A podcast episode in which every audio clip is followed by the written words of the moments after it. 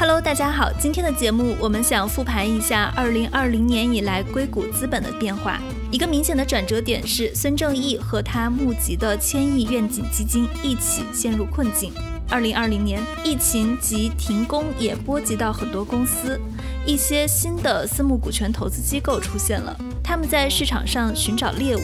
他们与软银的打法完全不同。又或者说，他们才是私募股权投资的正常玩法。这期呢，我们就来聊一聊软银的转点，以及在后软银时代，谁在硅谷进行大资本量的运作，这对创业公司的影响又是什么？由于这期节目涉及到诸多的国外的投资机构人名和公司名，我会在节目的文字中标出所有英文的相关翻译和背景介绍。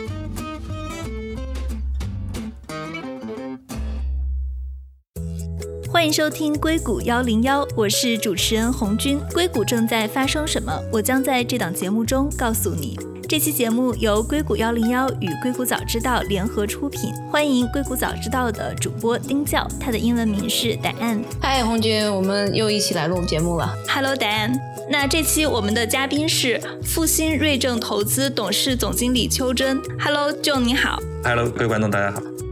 最近大家都知道软银的状况不太好，后孙正义时代硅谷的大的资本到底是一个什么样的情况？这是我们今天一个讨论的主要方向。最近我看到在一些媒体的报道中，一个是软银的股价跌得非常厉害，另外软银的股价市值至少蒸发了五百亿美元。孙正义也在去变卖一些阿里巴巴的股票。这有一个情况是，当时软银在宣布说他要去回购一些资金的时候，其实国内也发生了一个大事儿嘛，马云之前一直是软银的，相当于是董事，然后他也是辞去了这个董事的职务。那答案你有没有去关注最近就是软银它的一些，不管是资本上的，还是它跟创业公司的一些财务上的变动呢？我看了一下，其实最近有好多，因为才发第一季度的一些财报嘛，特别是软银，他们把自己的成绩亮出来，就等于说是愿景基金它的这个第一期是一百八十亿美元的这样的一个，很多人说是巨亏，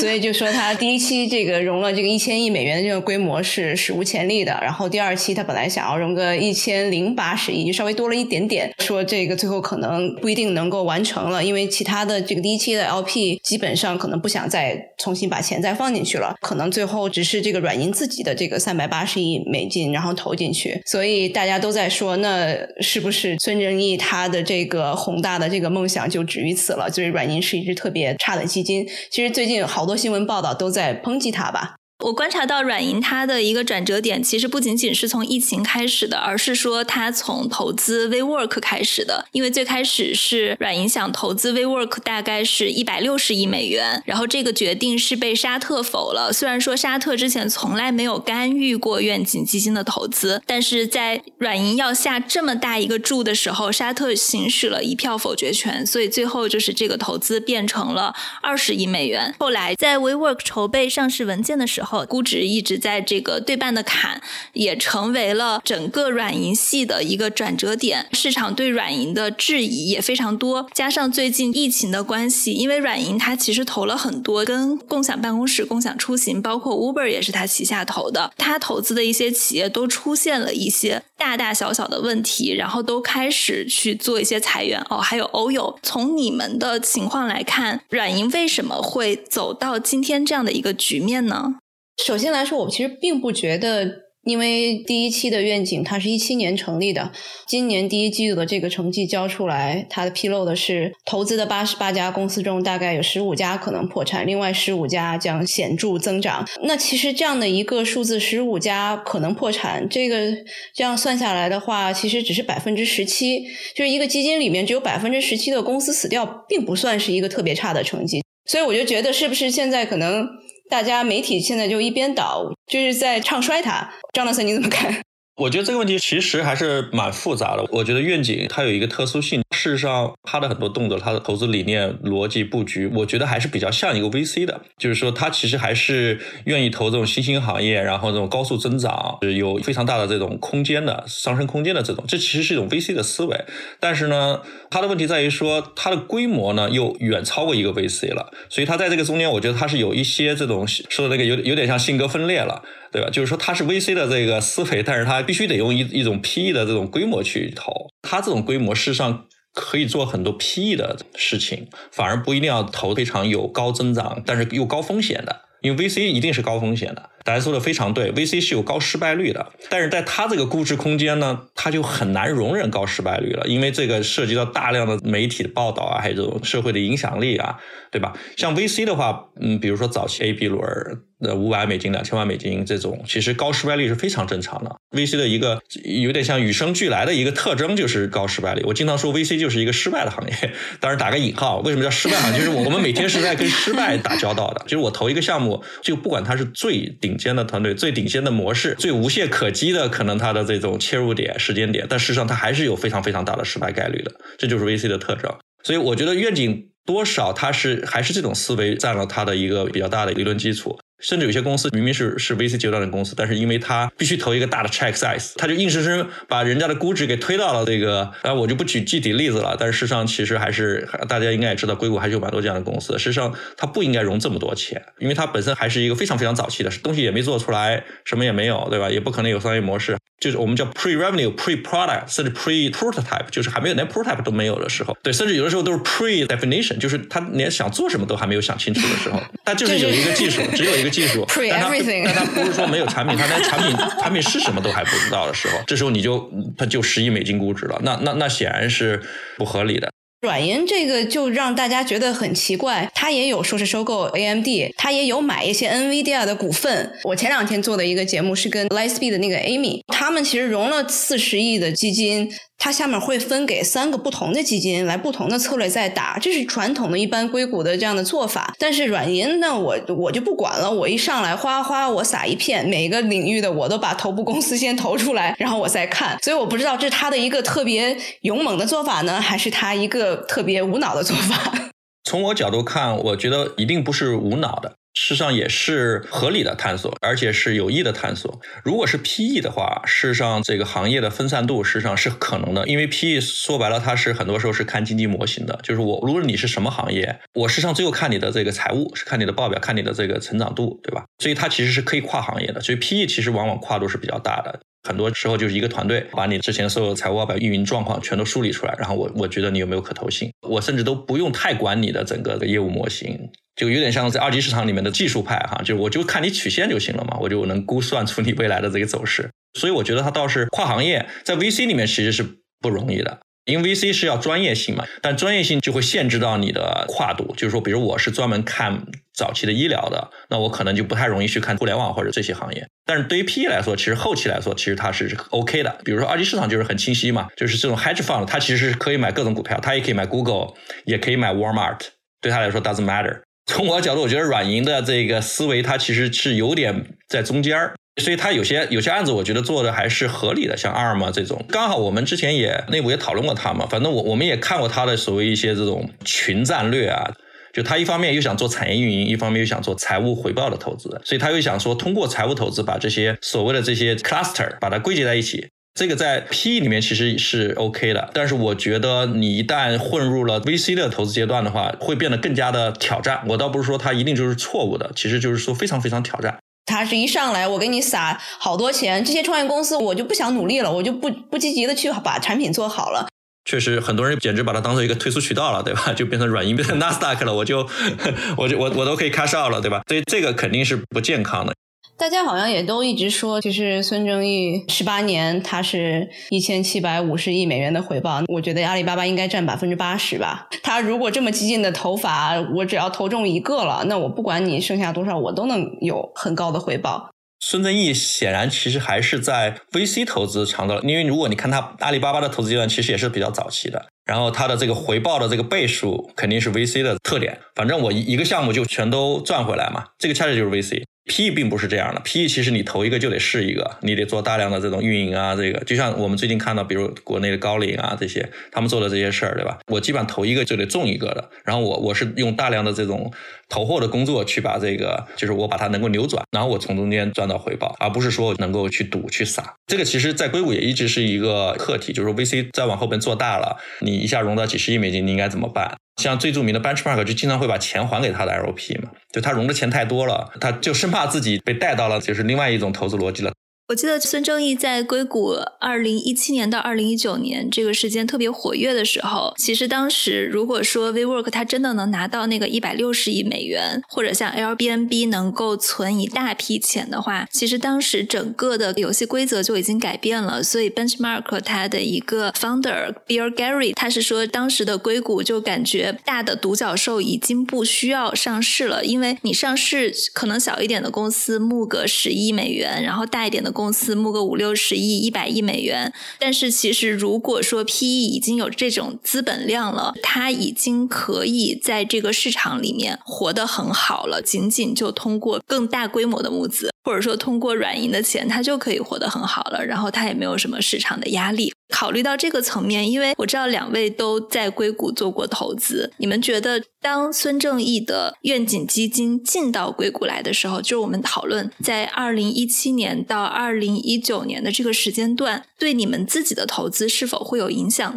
对于我来说，其实我是之前天使投资的一个公司，它跟 Zoom 是有一定竞争的。好的地方是能够给一些同行业竞争的企业可以有一个对标，但不好的地方是大家就会觉得，那你怎么样能竞争过这样的一个公司？它现在有这么多钱了，其实是故事都可以从两个方面来讲吧。有的基金它其实，在投后可能会提供更多的一种帮助吧。我觉得这个其实特别重要，对于这个创业公司来说的话。但我觉得软银，我没有听说过他在投后做的是特别好的。我不知道张大森怎么看。就回到我刚才的那个观点，它其实还是像个 VC，很多 VC 都是投后相对比较偏少，因为 VC 是最重要的能力，就是在于判断一个项目的优劣，而不在于说投后以后我如何能够真的帮到你特别特别多的。当然，当然它会一定会有 value adds 啊这些，但是 PE 就完全不同了，对吧？PE 事实上可能一大半的工作都在投后，就我投的时候，就是你可能已经到了一种不是特别好的一个状况，我就是希望通过这种 turnaround 能够把你扶起来。所以从这一点看，他的做法很多，事实上又是 偏 VC 的。那回到刚才那个问题，就是说我个人是觉得其实还好，只是说确实他的，因为他经常要上上新闻，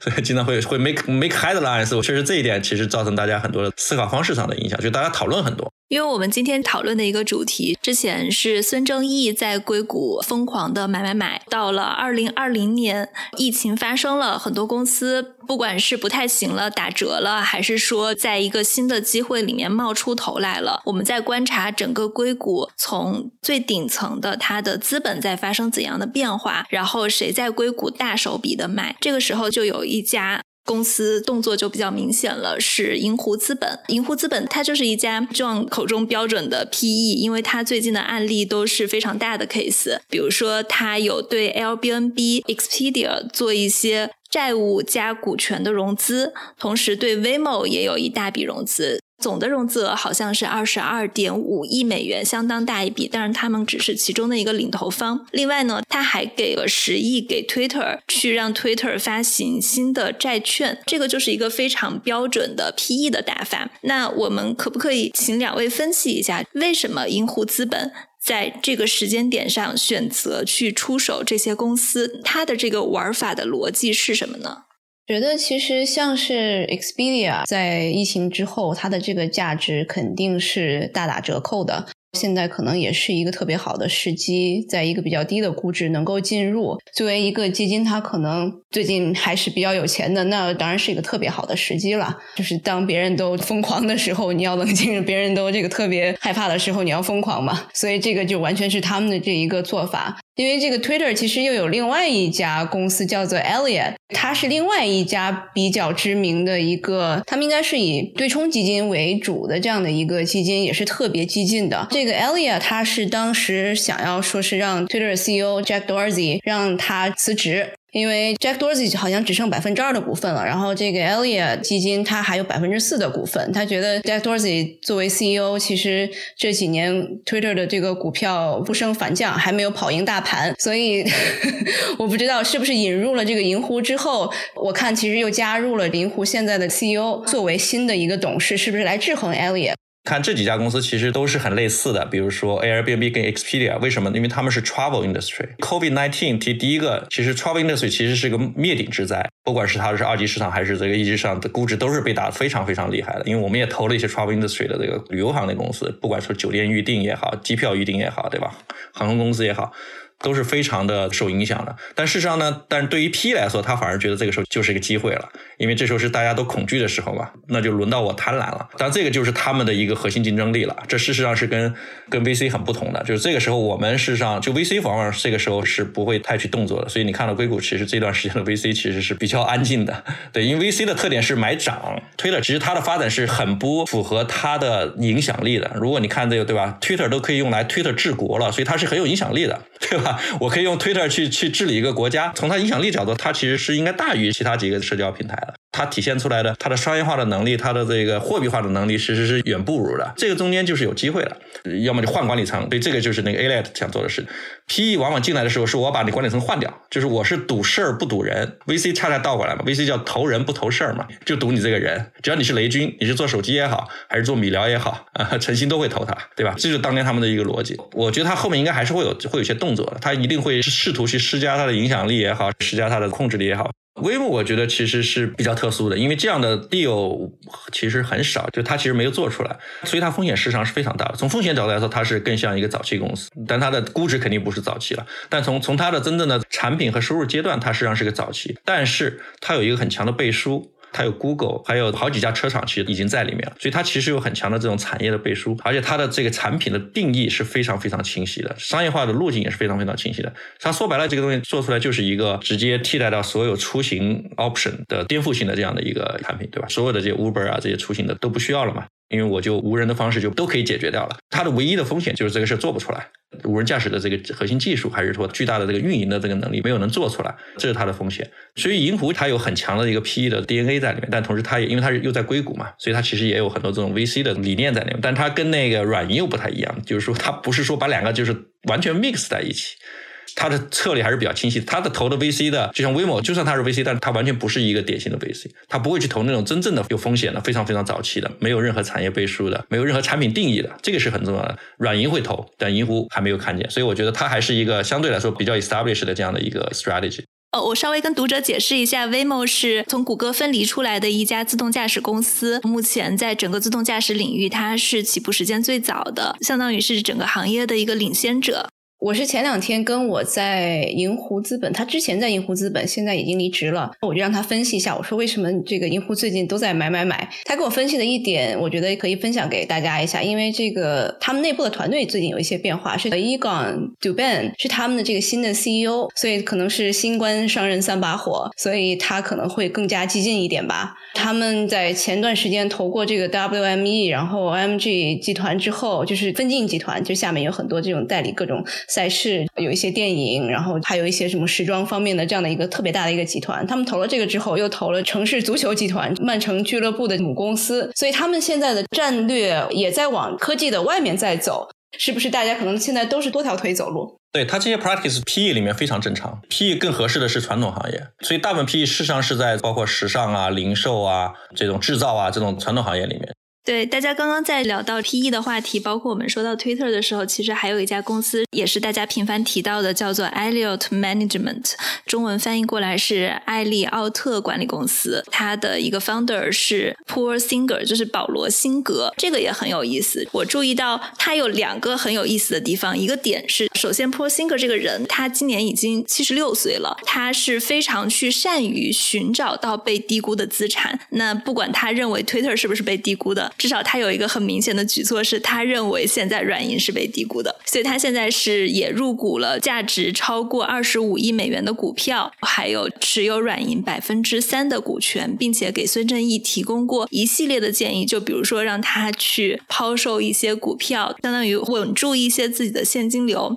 然后另一个他的动作，之所以我们刚刚提到的银湖资本会进到 Twitter 这个 deal 里面去，他也是因为之前 Elliott Management 这。家公司他是想要十亿美元去换掉 Twitter 的 CEO 的，不知道大家对这家资本熟不熟悉？这个基金其实成立了有四十年了，他们之前投过像是阿根廷的这个国债，然后阿根廷有一段时间他就有点赖账，然后这个基金就是十五年间用各种方式迫使阿根廷政府最终还是把钱还回来，还有大概百分之三十的账面的回报吧，好像是这样的一个故事。辛尔辛格他其实。过去也有驱逐各种各样 CEO 下台的这样的经历，包括 eBay、AT&T 等等，所以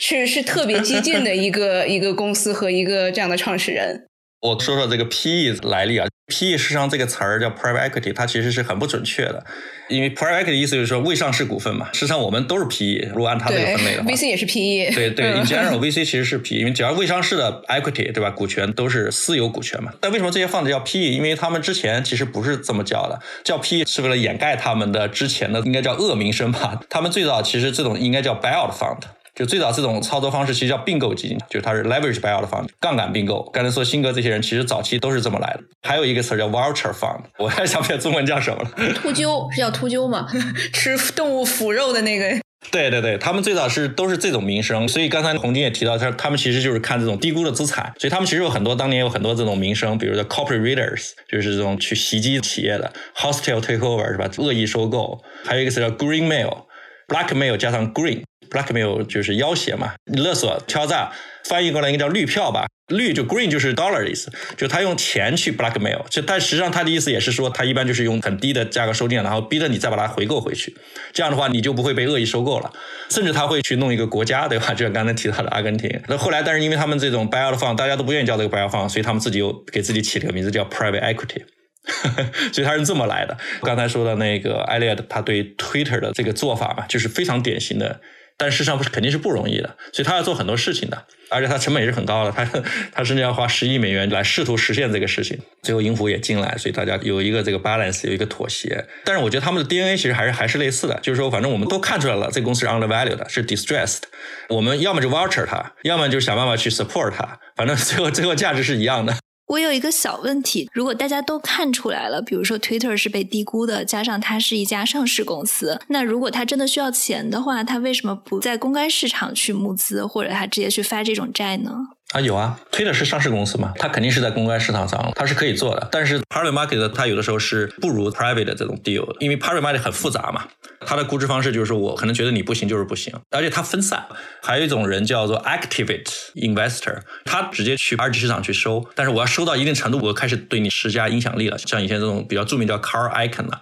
所以说，他如果只是从 private market，如果没有这样的一个人的话，那都是很多散户，就算很多机构，他也没有这样的一个。所以它不会对它产生一个真正的有影响力的交易，但是 private 就不一样了，就 private 就是说我可以有一个 bulk 一个很大的一个交易，然后通过这个私有制，我这时候我就可以做很多 deal engineering 了，我可以定义这个交易架构，做很多的 trick，对吧？这个在 public market 里是不可能的 public market 就是很很强的流动性的，可能这样。当然，跟 founder 跟这个管理层也要达成妥协一个协议一个 balance 以后，我又能获得我的控制，然后同时呢，我又能够对它产生合理的促进。这个事情你很难在 public 这个 market 上直接去实现。对，我觉得，比如说从 Elliot 他本身他自己是有动力的，但其实如果是 Twitter 的话，他自己，而且你都要换掉人家的 CEO，他可能也会去抵制这件事情。对，这就看他的这个管制层的博弈了，因为 CEO 也是 CEO，当然是有很强的这个影响力的，但是他也不可能决定所有的事情。就就像 Uber 为什么 Travis 会出局？那其实，如果对应来看，中国是不是也有一些这样的大 PE 在做运作一些后期的事情？它在疫情中会有什么样的特别的一些动作吗？大家观察到的？国内我觉得看的比较多的，其实就高瓴，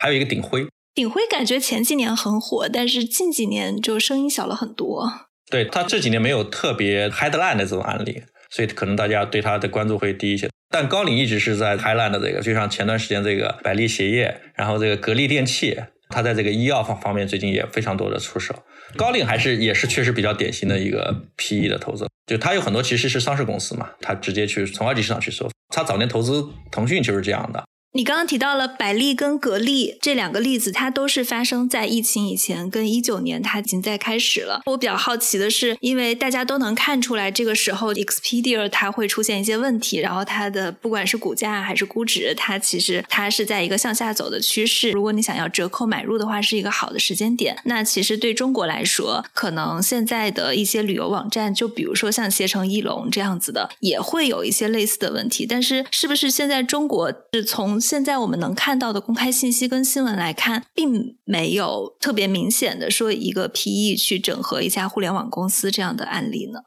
其实中国的 PE 市场并不是那么的成熟。好的，像 Elite 这种哈，美国可能有几十家。Elite，我我觉得在 PE 里面可能排名不一定能排到前十，但中国事实上可能就这么几家了，高瓴啊、鼎晖啊。中国比较多的就是说两家都竞争，然后我就合并。就是滴滴快滴这种，很多时候是 VC 跟 PE 在后面促使的，但这个不是一种非常经典的就是用美国的这个 PE 的角度去衡量的一种这种 PE deal。它无非就是说，大家为了避免这个恶意竞争，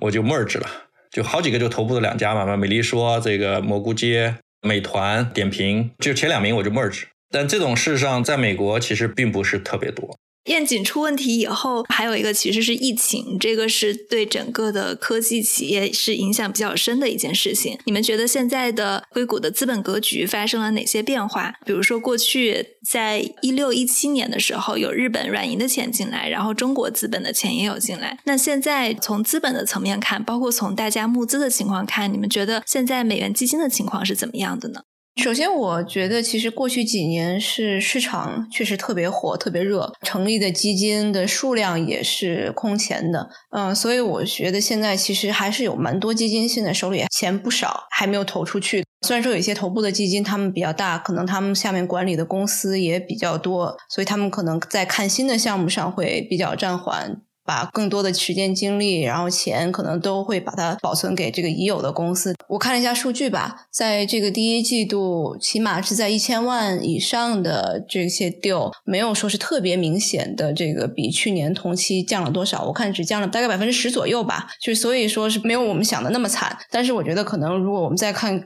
第二季度的数据的话，可能也会有一定的显现吧。我们看 dotcom bubble，然后看这个零八年的这个 recession，其实后面都会是有。一些的这样的早期投资的这种下降，这个肯定是无可厚非的，因为这样的一个经济的不是只是影响某一个方面，是是全盘影响整个社会和经济的，所以可能更多的这个基金它不一定能够下一期还能融得到，那么肯定就得子弹省着打。但创业公司其实现在就是一个适者生存的这样的一个状态了。创业公司肯定就该裁员，我裁员；我该能够赶紧出去融资就出去融资。像你刚刚不是提到这个 Benchmark，他的那个 founder 叫 Bill Gurry，他其实就说这样的一个情况下面，就让很多人就开始这个裸泳了嘛。然后因为之前前面几年所有的这些投资人，他是越来越趋向风险。整个环境其实是有一些变化的，所以现在整个这样的一个经济不好的大环境下，这种熊市下面，那其实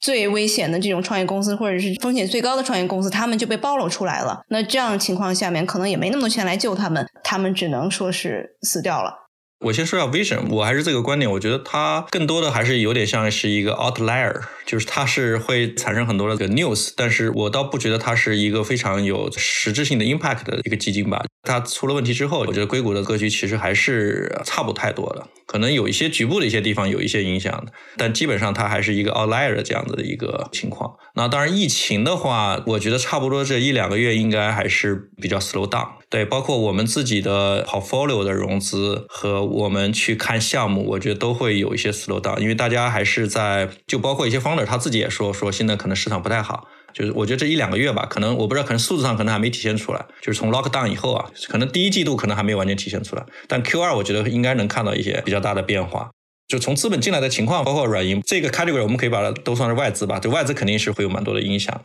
对于美元基金的话，就是就是去去聊 LP 嘛。但 LP 的这个态度，事实上跟我刚才的那个说的那个很多 VC 的态度也是有点类似的，他们也是想稍微等一等。但是我们最近会可能也会看到很多放的 close 啊这些，我觉得应该是在差不多在疫情之前已经应该是已经聊的差不多了。你们手里有没有企业？就比如说，他原本是有计划二零二零年要融资的，然后现在的这样的一个情况，融资也不是很好融。就像你刚刚说的，也有一些公司它的估值要砍了，它现在融资它也不合适，因为出让的股权太多了。你们会有这样的情况吗？会有这些企业卡在中间？对，有啊，因为我觉得有有几点嘛，就一个就是说，它也是相互的一个心态，很多 VC 实际上也是想稍微 hold 一下，对吧？但从方的这角度来说，其实很多像我们一些公司之前这些 pitch deck 就融资材料都已经写好了，但是上面的数字疫情之后马上就变化了，那这个时候其实你就是一个尴尬的一个阶段了。所以这些公司其实大部分人，首先我很多 office 我就不用了，所以先先 cut cost，然后 cut salary，对吧？所以这个我们都看到了。然后呢，我就 get 个 longer runway。对，以前它算出来 runway 是比较 challenge 的，所以它赶紧融资。现在我 runway 长了以后，我就可以给我自己更多的时间来融这个下一轮，然后我我尽量能争取到更好的一个估值，对吧？现在融其实打包票就是说估值确实会受到影响的，还有甚至条款，就是对方有可能会加一些这种限制性的条款。那从你们的观察来看，你觉得大概情况会在什么时候好转呢？这个答案要不你可以先说，你的这个水晶球可能比较。我们如果再看前面两次经济衰退，起码得三年才能缓得过来吧？我觉得，我看有一些这种早期的 VC，像是那个 Initialize，就是呃 Ready 创始人 Alexis Ohana，他其实就说，所有的事情可能在疫情之后都被改变了。特别是人的这种生活状态给大家带来这种改变，很可能是不可逆的。所以你现在在做的事情不一定能够持续下去了，因为这样的一些改变，你没有生意了，你还不如早点关门，然后你再想别的事情算了。我还看到有另外一个基金在三番，他说如果你现在关门了，然后你下一个公司，我可以给你投这个两万五千美元。我不知道是不是自己当做一个这个广告来做的，反正是还是有鼓励大家说。